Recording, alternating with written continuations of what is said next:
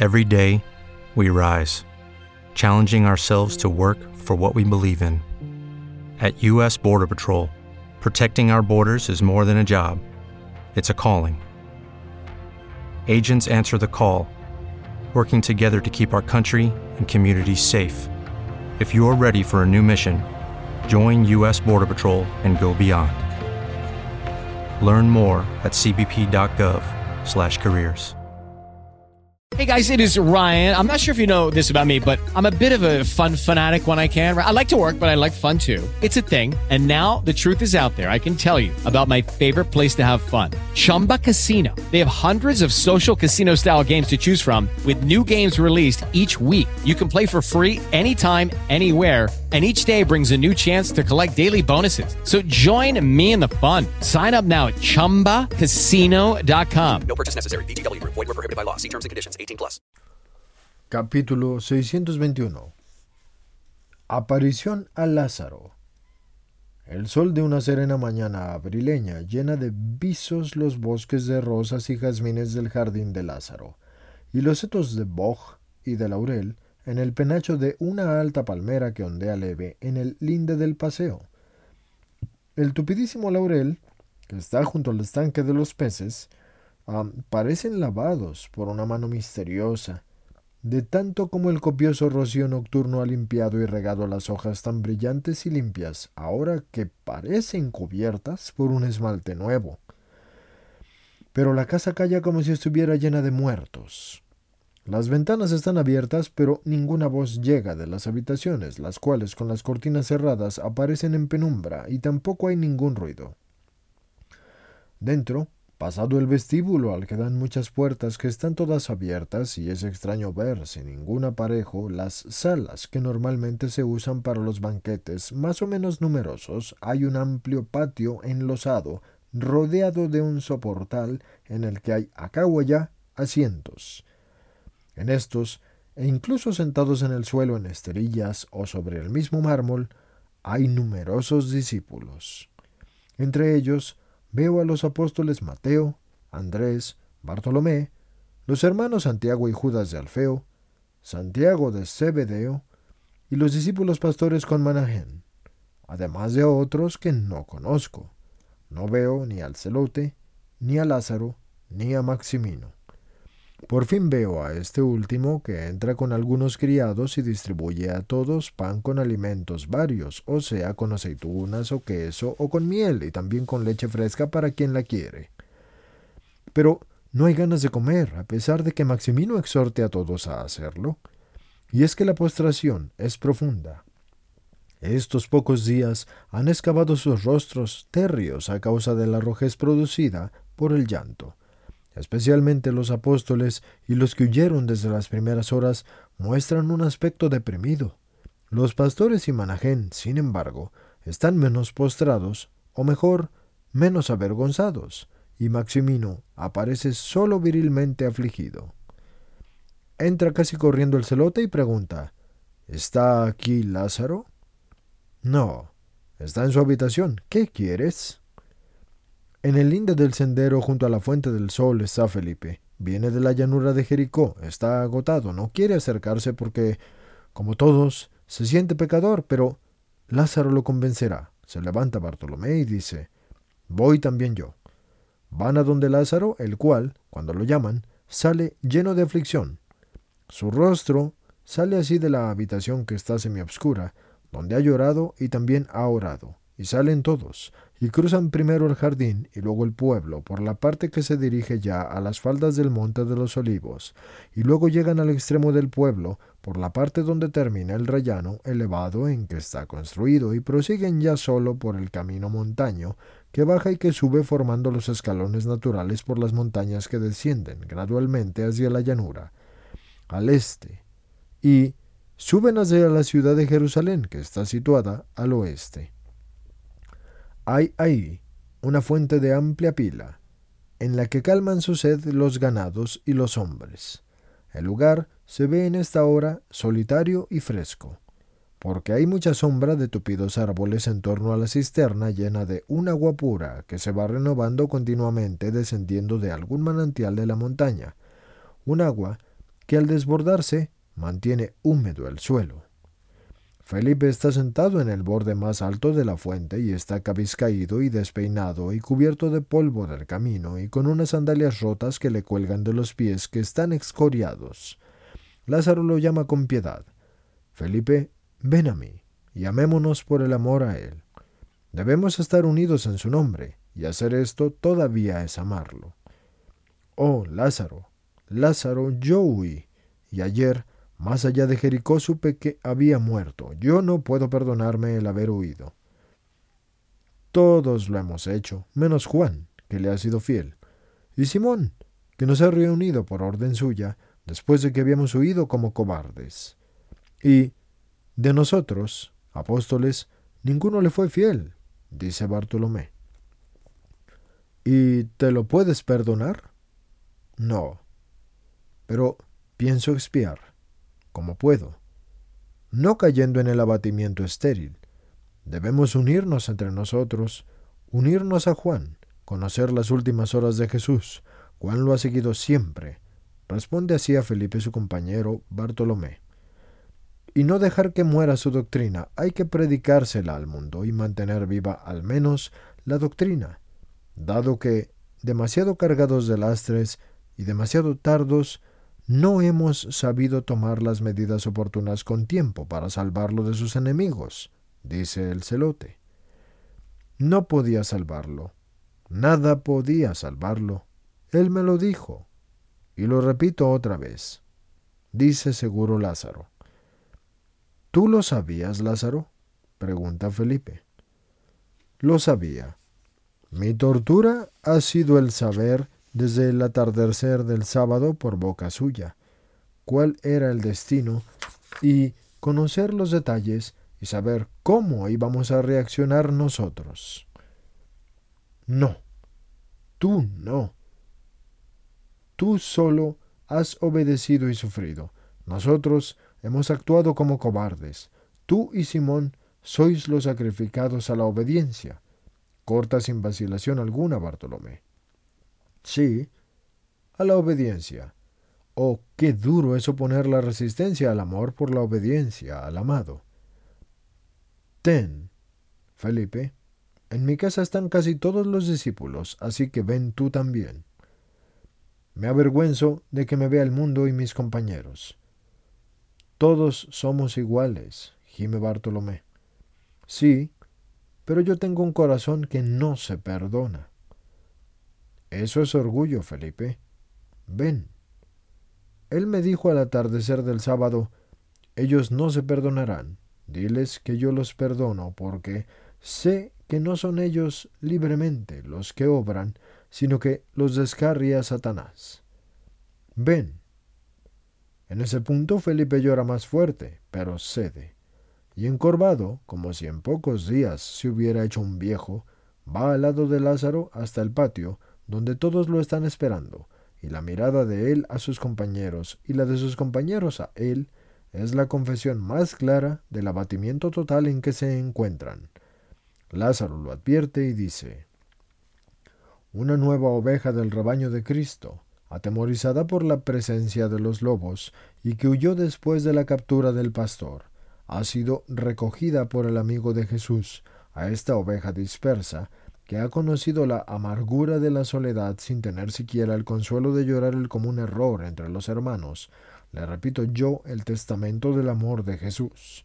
Él, lo juro ante la presencia de los coros celestiales, me dijo, entre otras muchas cosas, que vuestra presente debilidad no puede soportar, porque verdaderamente son de una desolación que desde hace diez días me lacera el corazón, y si yo no supiera que mi vida es útil a mi Señor, aun siendo tan pobre y deficiente como es, me, me abandonaría yo a la herida de ese dolor de amigo y de discípulo, que, perdiéndolo a él, todo ha perdido.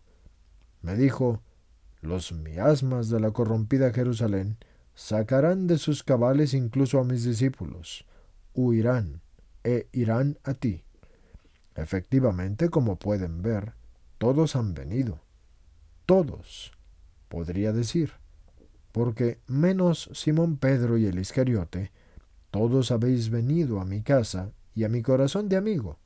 Dijo, reunirás, animarás a mis ovejas dispersas y les dirás que las perdono. Te confío mi perdón para ellos. No se perdonarán el haber huido. Diles que no caigan en el pecado mayor de desesperar de mi perdón. Esto dijo, y yo el perdón suyo os he transmitido, y he sentido el rubor de daros en su nombre esta cosa tan santa y tan suya como es el perdón, o sea, el amor perfecto, porque perfectamente ama el que perdona al culpable. Este ministerio ha confortado mi áspera obediencia, porque hubiera querido estar allí como María y Marta, mis dulces hermanas, y si él fue crucificado en el Gólgota por los hombres, yo aquí, os lo juro, estoy crucificado por la obediencia. Y es un martirio muy congojoso, pero si sirve para dar el consuelo al Espíritu, y si sirve para salvarle a sus discípulos hasta el momento en que Él los reúna para perfeccionarlos en la fe, yo inmolo una vez más mi deseo de ir al menos a venerar su cadáver antes de que el tercer día muera. Sé que dudáis, y no debéis hacerlo. Yo conozco sus palabras del banquete pascual, solo por lo que vosotros me habéis referido, pero cuanto más las pienso, más alzo uno a uno estos diamantes de sus verdades, y más siento que esos diamantes hacen segura referencia al mañana inmediato. Él no puede haber dicho voy al Padre y luego volveré, si verdaderamente no fuera a volver. No puede haber dicho cuando me volváis a ver os llenaréis de gozo, si hubiera desaparecido para siempre. Él siempre dijo resucitaré. Vosotros me dijisteis que dijo sobre las semillas que han sido depositadas en vosotros está para venir un rocío que las hará germinar a todas, y luego vendrá el Paráclito que las transformará en recios árboles. ¿No dijo eso? Oh, no hagáis que esto se produzca solo en el último de sus discípulos, en el pobre Lázaro, que solo pocas veces estuvo con él. Cuando vuelva, haced que encuentre germinadas sus semillas rociadas con su sangre. En mí hay todo un resplandor de luz, todo un irrumpir de fuerzas desde la hora tremenda en que subió a la cruz. Todo se ilumina y todo nace y echa tallo. Ninguna palabra se me queda en su pobre significado humano, sino que todo lo que oí de su boca o referido acerca de él ahora toma vida y realmente mi landa yerma se transforma en fértil, cuadro de jardín en que toda flor lleva su nombre y en que la savia también extrae su vida del corazón bendito. Yo creo, Cristo, pero porque estos crean en ti y en todas tus promesas y en tu perdón y en todo lo que tú eres, yo te ofrezco mi vida, inmólala, pero haz que tu doctrina no muera. Quebranta, Señor, al pobre Lázaro, pero reúne a los miembros dispersos del núcleo apostólico, todo lo que tú quieras, en cambio de que se mantenga viva. Y para siempre tu palabra, y a ella, ahora y siempre, se acerquen aquellos que sólo por ti pueden alcanzar la vida eterna. Lázaro en este punto está realmente inspirado, y el amor lo transporta muy alto, y su arrobo es tan fuerte que eleva también a sus compañeros. ¿Quién lo llama a la derecha? ¿Quién lo llama a la izquierda? Como si fuera un confesor, un médico, un padre. El patio de la rica casa de Lázaro me hace pensar, no sé por qué, en las moradas de los patricios cristianos en tiempos de la persecución y de la heroica fe. Está inclinado hacia Judas de Alfeo, que no logra encontrar una razón para calmar su angustia de haber dejado a su maestro y primo, cuando algo le hace erguirse de improviso y mira a su alrededor, y luego dice claramente Voy, señor. Es su palabra de diligente adhesión de siempre, y sale corriendo como detrás de alguien que lo amara y que lo precediera, y todos se miran asombrados e interrogativos unos con otros. ¿Qué ha visto? Pero si no hay nada. ¿Has oído una voz tú? Yo no. Yo tampoco. ¿Y entonces? ¿Será que está otra vez enfermo Lázaro? Quizás. Ha sufrido más que nosotros. Y a nosotros, cobardes, nos ha dado mucha fuerza. Quizás ahora ha caído en un estado de delirio. Sí, Tiene la cara muy desmejorada y sus ojos ardían cuando hablaba. ¿Será Jesús que lo ha llamado al cielo? Sí, Lázaro le acababa de ofrecer la vida. Lo ha recogido enseguida como una flor. Oh, pobres de nosotros, ¿qué vamos a hacer ahora? Los comentarios son heterogéneos y dolorosos. Lázaro cruza el vestíbulo y sale al jardín y sigue corriendo, sonriendo y susurrando, y en su voz está su alma. Voy, señor. Llega a una espesura de bojes que forman un verde rincón apartado y solitario, y nosotros diríamos de esto que es un senador verde. En ese punto cae de rodillas rostro en tierra gritando Oh mi Señor. Y es que Jesús, en su belleza de resucitado, está en el límite de este verde rincón y le sonríe, y le dice, Todo está cumplido, Lázaro. He venido a decirte, gracias, amigo fiel. He venido a decirte que digas a los hermanos que inmediatamente vayan a la casa de la cena. Tú, otro sacrificio, amigo, por amor a mí. Tú quédate por el momento aquí.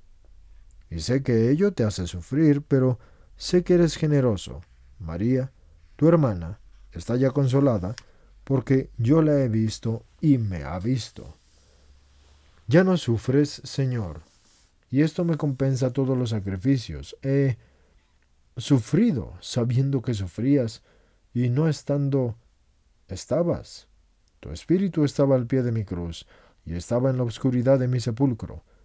Tú me has llamado antes como todos los que me han amado totalmente de las profundidades en que yo estaba. Ahora te he dicho, ven, Lázaro, como en el día de tu resurrección.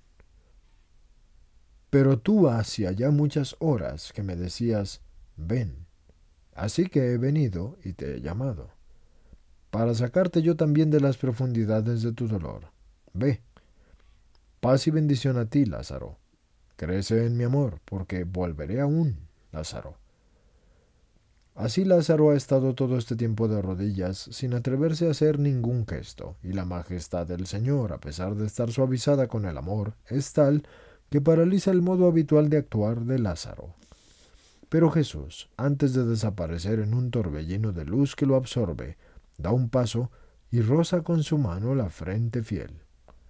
Y es entonces cuando Lázaro se despierta de su arrobamiento gozoso, se alza y corre presurosamente donde sus compañeros, con luminosidad de alegría en los ojos y luminosidad en la frente rozada por el Cristo, y grita, Ha resucitado, hermanos, me ha llamado y he ido y lo he visto, y me ha hablado, y me ha dicho que os dijera que fuerais inmediatamente a la casa de la cena. Id, id que yo me quedo aquí porque él así lo quiere, pero mi júbilo es completo.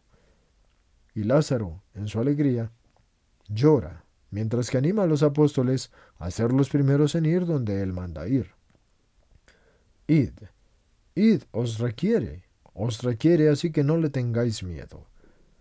Oh, más que nunca, ahora es el Señor, la bondad, el amor. También los discípulos se levantan y Betania se vacía, y se queda Lázaro con su gran corazón consolado.